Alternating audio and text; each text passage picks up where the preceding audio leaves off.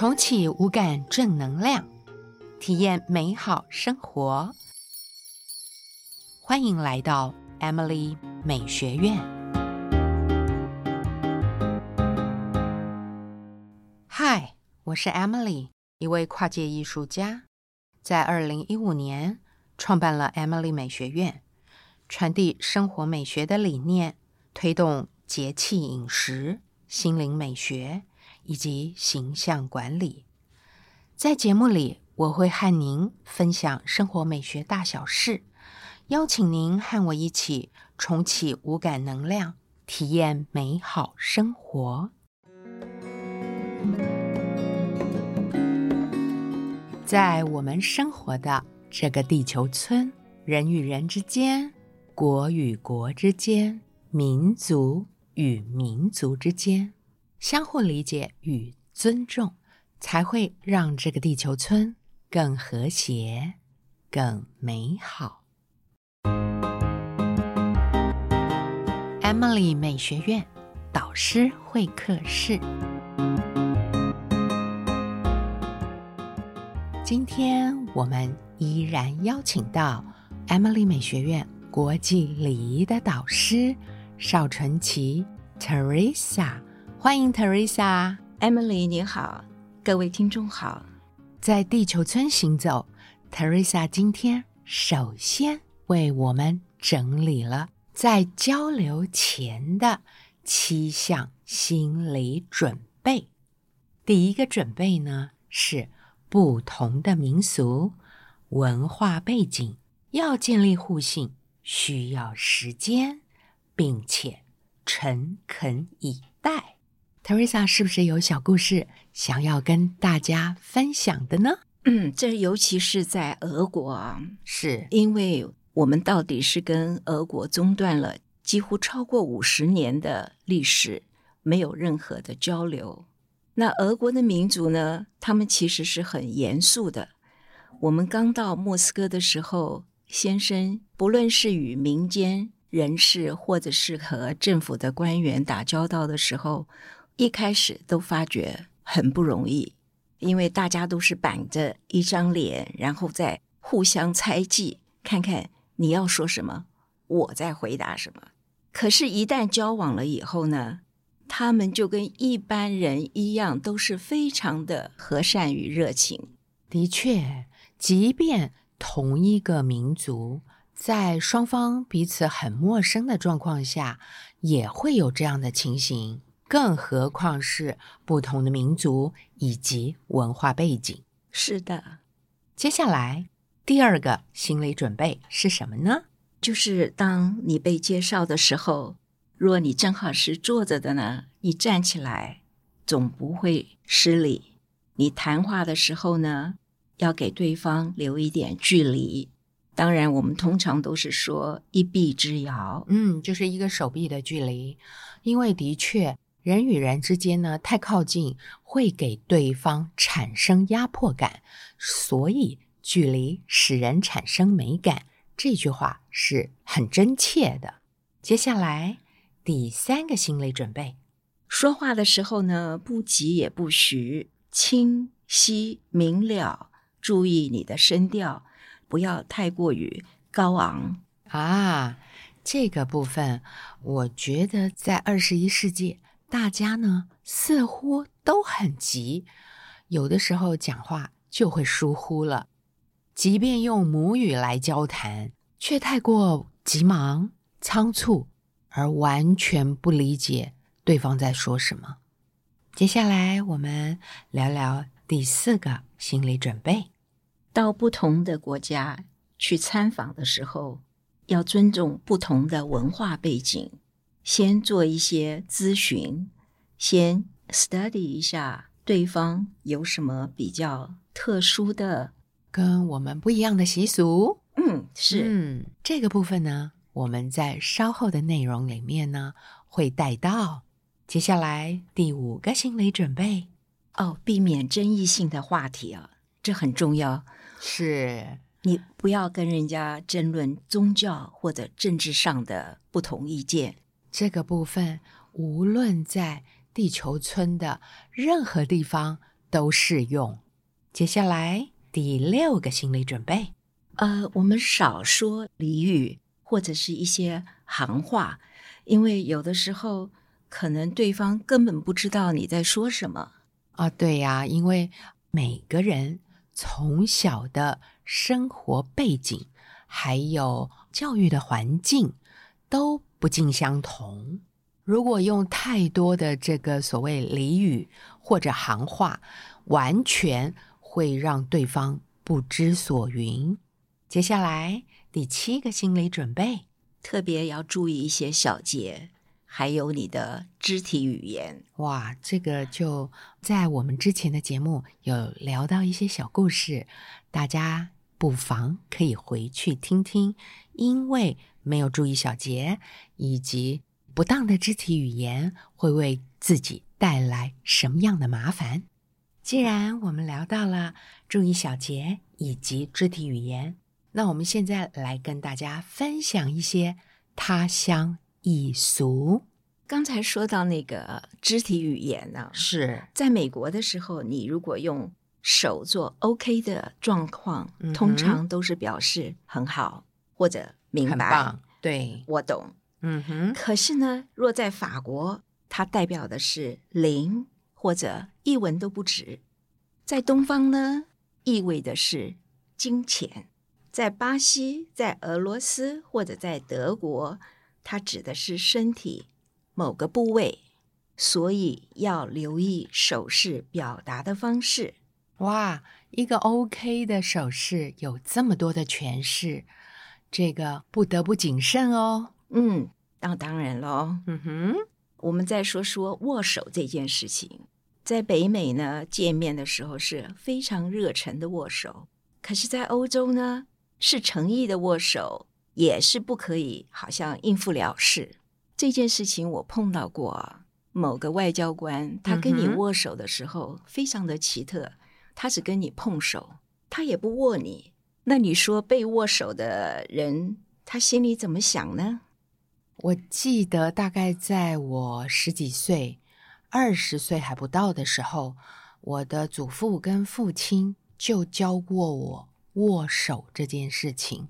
他说：“与人握手，你不能太没有诚意，但是也不能过度的用力。在这个握手的轻与重之间的拿捏是非常重要的。像刚刚 Teresa 提到的这位外交人员，在握手的时候，手并没有握，而只是轻轻的贴上。”这样的一个握手方式呢，在一般的国际礼节来说是极不礼貌的，而且这种不带感情的碰手，好像很冷漠哦。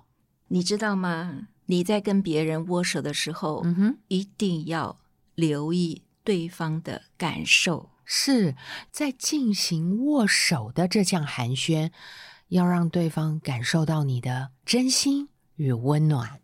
呃，在以色列啊，见面或者再见的时候，握手常常会说一声 “shalom” 啊，“shalom”，这是他们宗教的一个问候。哎，这也是民族的连结。那接下来我们聊聊中东，是在中东好陌生哦，对很多人来说。呃，当然了，这还跟他们的宗教也有关系，是跟他们的信仰。所以在握手寒暄的时候啊。你熟识了，你会加上拥抱，因为在有的国家，在欧洲，他们有的时候会有一个吻手的礼。这件事情发生在伊朗，伊朗前总统阿马蒂尼有一次在他们的教师节的时候，他就亲吻他的老师，这位老师也年纪非常大了，所以他亲吻了他之后，又给了他个拥抱。没想到这个动作就引发了伊朗。保守派宗教人士的批评，哇，那是轩然大波耶！在中东，甚至连聚会很多都是男女有别，他们不在同一个空间。对他们进餐的时候是绝对分开来的，是，并且他们用餐的时间很长，非常长，而且很晚。他们是喜欢过夜生活的。呃，我们都知道中东的女士们呢，其实她们非常的时髦哦，可是她们的。美衫呢、常常都不能让人家看见，所对，以都要隐藏。所以外面都罩了一个黑袍，这个黑袍就叫做阿巴雅。阿巴雅，呀，嗯可是男生反而穿的是白袍。对，因为我最近也看了一些影片，关于中东的部分，就是完全跟老师说的一模一样。还有啊，在阿拉伯人或者以色列人他们在吵架的时候啊，嗯，哎，你不要拍照啊。对耶，现在人手一机，就是只要有手机，好像无所不能。嗯，嗯，那在这个时候就千万别犯了这个忌讳。阿拉伯人祷告的时候啊，你可千万不要从他前面走过去。哇，阻挡了他的神与他交流了。还有，他们是绝对不可以在公共场所秀恩爱的。啊，就是感情再怎么好，也不能大拉拉的。对，对极了。嗯呃，在拉丁美洲啊，譬如像 Mexico，嗯哼，他们也是非常热情的握手，并且他们很重视他们的名誉，他绝对不可以在公共的场所做任何的批判。哎，这倒是一个挺正能量的一个风俗哎。嗯，那如果我们说，譬如像在印度啦或者非洲啦，你要记得要用右手交名片，是因为左手在他们认为是不哦，洁不净的，洁，是是是，嗯，这个在印度好像也是哎。因为在中东或者是印度，他们的宗教规矩，左手是用来身体卫生的，是而很多食物他们不用餐具，是用手抓食。那该用哪只手好呢？一定是右手喽。对，所以要切记，你要把你的右手永远是保持着干净的状态。还有在一些非洲国家啊，譬如像肯雅啦，他送花代表他是好像很悲伤、很哀悼。哎，在华人世界好像婚丧喜庆都送花哦。我要注意一点就是了，对，在俄罗斯啊，有一件事情是很要紧的，嗯因为我都犯过错。哇，就是我在欢迎我的客人来到家里的时候，常常就在门槛上就欢迎他们，跟他们握手啊，或者拥抱。我被俄罗斯人警告过很多次，他说：“要不然你就出来，要不然你就进屋，不可以，哦不可以一脚。一脚在里，一脚在外。对哎，这个不是只有俄罗斯人，这在华人也是哎。是吗？是我从小我爷爷有跟我提过，就是我们古时候的门槛也是很高的，这个跨门槛，这也是一个不礼貌、不尊敬的一个概念。送点花也是要记得用单数比较妥当。嗯哼，也要小心颜色。那还有呢，在屋里面别吹口哨。哎，这个我也听说过哎，因为好像是吹口哨会引来不同次元的灵魂。还有呢，不要用蜡烛来点烟，也不要用鞋底来示人，因为对他们而言，看见你的鞋底，你似乎在侮辱他。哇，那我们要把这几个忌讳给牢牢的记住。呃，在华人的文化啊，哎我们常常送礼都是成双的，因为认为成双成对比较吉利。啊，对，而单一的呢，或者是一个奇数，常常意味着是一种孤独或者是分离。对啊，在搬家或者是结婚的礼物，通常我们都是成双成对的送，比如说对杯啦，或者是嗯、一些摆件啊，也都是一双一双、一对一对的。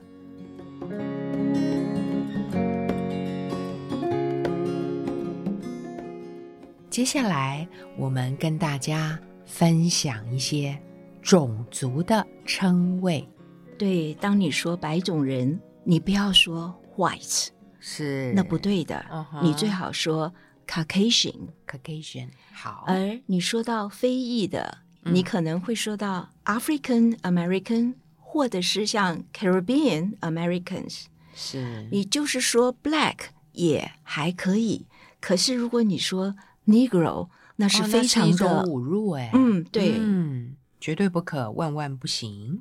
呃，我们谈印第安人的时候，是我们可以说他是 Indian Americans，你别说人家是 Native Americans，是拉丁裔的美国人呢，你称 Latin American，、别说他是 Hispanics 西班牙裔，就如同你说呃亚洲的美国人，你可以说 Asian Americans，你别称它 Orientals。啊、对就像我们称原住民 Aboriginal，，Aboriginal，这是一个最合适的称谓。嗯，因为现在在国际之间，所谓的这些种族称谓都尽量需要政治正确。嗯，嗯，接下来我们聊聊关于旗帜的摆放。对，不论你是在什么场合，很可能即使是民间呢、也嗯会有些场合需要摆放旗国旗。对，这时候你就得记得自己国家的国旗，居中的话一定要高过其他国家的旗帜。如果是并列的话呢，嗯那它就是一定在最右方。哦，OK，演讲的场合啊，嗯，自己国家的旗帜是要居右，对那，是观众的左边，其他的旗帜呢都在左方。还有国旗绝对不可以落地，那是一种侮辱，嗯，也不可以倒挂旗帜，因为那很可能就是有某种紧急的事故。至于降半旗这件事情，你必须也要把国旗升到顶，再往下降。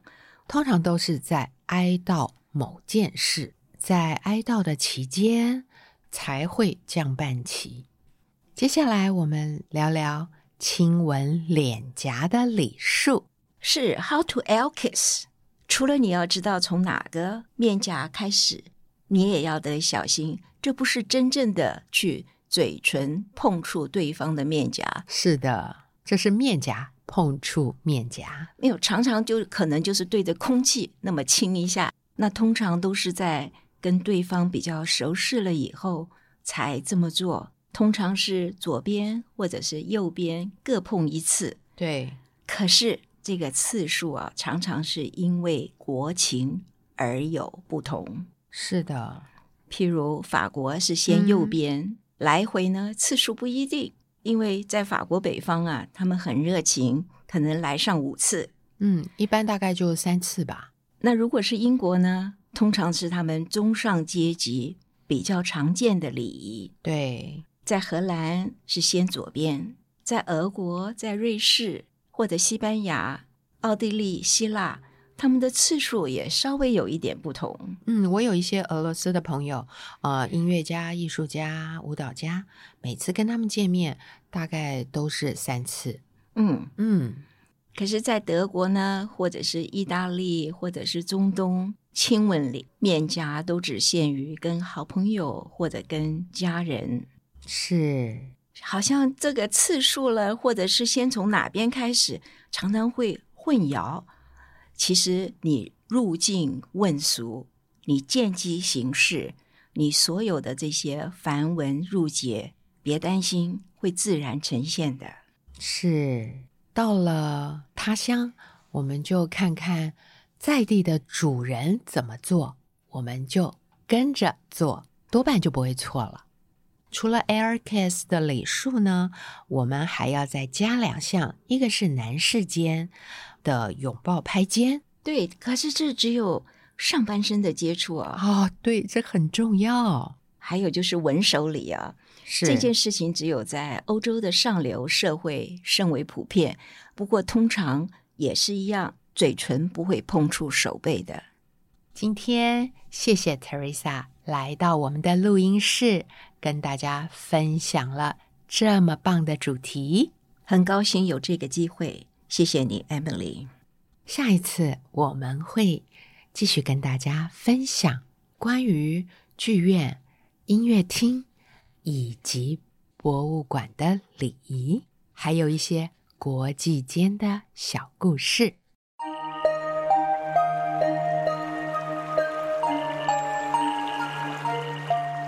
台湾四面环海不管什么季节我们都喜欢吃鱼。在正月春天雨水的这个节气可以买得到新鲜的白鲳鱼。要不要试试台湾传统料理鲳鱼米粉呢？这个在餐厅来说是一道大菜，但是实际在家里头做也并没有那么难。食材的备料，第一项就是主角鲳鱼一尾，第二个就是需要一颗洋葱，第三需要台湾的芹菜，就是我们一般看到比较细一点的芹菜，而不是西洋芹。可以准备大约五根的芹菜，第四就是准备两根蒜苗，以及红葱头少许，或者是已经炸好的油葱酥，还要准备几朵提味的干香菇，要制作蛋酥的鸡蛋，以及米酒、姜、葱，少许的面粉。鲳鱼米粉很重要的一个食材就是米粉本身。我通常都会准备最细的米粉，或者是新竹的炊粉。米粉的质料够好，这道料理才会更完美。接下来我们分享料理步骤。第一个步骤是洗所有的食材，洗净备用。接下来要备准备所有的食材。鲳鱼我通常是会横剖，大约四十五度切成斜片。一尾鲳鱼看大小，大的鲳鱼连头尾大概可以切成五到六片。如果小一点的鲳鱼，大约也是可以切成三到四片。鲳鱼是用姜、葱、米酒还有盐。可以腌三十分钟。第二个食材备料是泡香菇，洗净泡水，让香菇膨胀发好备用。接下来，香菇要切丝，洋葱也要切丝备用。芹菜我会把粗的部分抽丝，把它剥掉，然后把芹菜切成芹菜丁。大约零点三到零点五公分这个长度，蒜苗我通常会斜切，大约是呃斜四十五度角切成菱形。所有的食材都准备好之后，就要进入真正的料理步骤了。重头戏就是要把鱼煎好，因为要把鱼煎得很完整、很漂亮。这是一个功夫，当然现在有很多的不粘锅，我们也可以使用。通常我都是锅热了之后放油，油热了之后呢，我会把鲳鱼沾一些面粉，放在打好的蛋汁里面划过一次。当鲳鱼沾上了蛋汁，就放入热的油锅里面。轻轻的去煎它，煎到两面黄，就可以先把它捞起来。煎完鱼的油锅呢，我们可以直接放入葱姜爆香，接着可以加入香菇丝、洋葱丝，炒到洋葱丝开始慢慢的变软，然后香气出来，这时候可以加入。适量的滚水来熬煮制作高汤。如果要让这一道鲳鱼米粉的汤汁更为鲜美，我们可以准备一些鱼骨跟呃葱姜、香菇丝、洋葱丝一起熬煮，这样的汤头会更鲜美。当然，这些鱼骨也是必须要先用盐跟米酒腌制完成。煎一尾鲳鱼呢，大约需要两到三颗鸡蛋打出来的蛋汁。当然，我们可以再多打一些，因为剩下的蛋汁，我会放在热油锅里面，让蛋汁透过网筛来做蛋酥。做蛋酥呢，需要的油比较多，所以我们可以拿一个有深度的小锅，装上热油，然后把蛋汁过筛。蛋酥呢，在这个油锅里面，差不多转到金黄咖啡，就已经是非常非常香。这时候可以捞起来备用。高汤熬煮大约半小时之后，可以将高汤中的鱼骨捞起来。这时候，把细米粉或者催粉以及鲳鱼片放进去煮透，让米粉吸饱鱼汤的汤汁。这样，这道鲳鱼米粉就差不多完成了。一家人一起吃一锅热腾腾的鲳鱼米粉，是再幸福不过的了。在最后呢，我们会撒上白胡椒粉、芹菜末以及蒜苗、蛋酥，这样这道鲳鱼米粉就完成了。有的时候，我会把传统的台湾料理以西式的。图腾或者汤中这样的餐具来呈现，也毫无违和感。这是一个另类的东西文化交流，不妨你也试试看。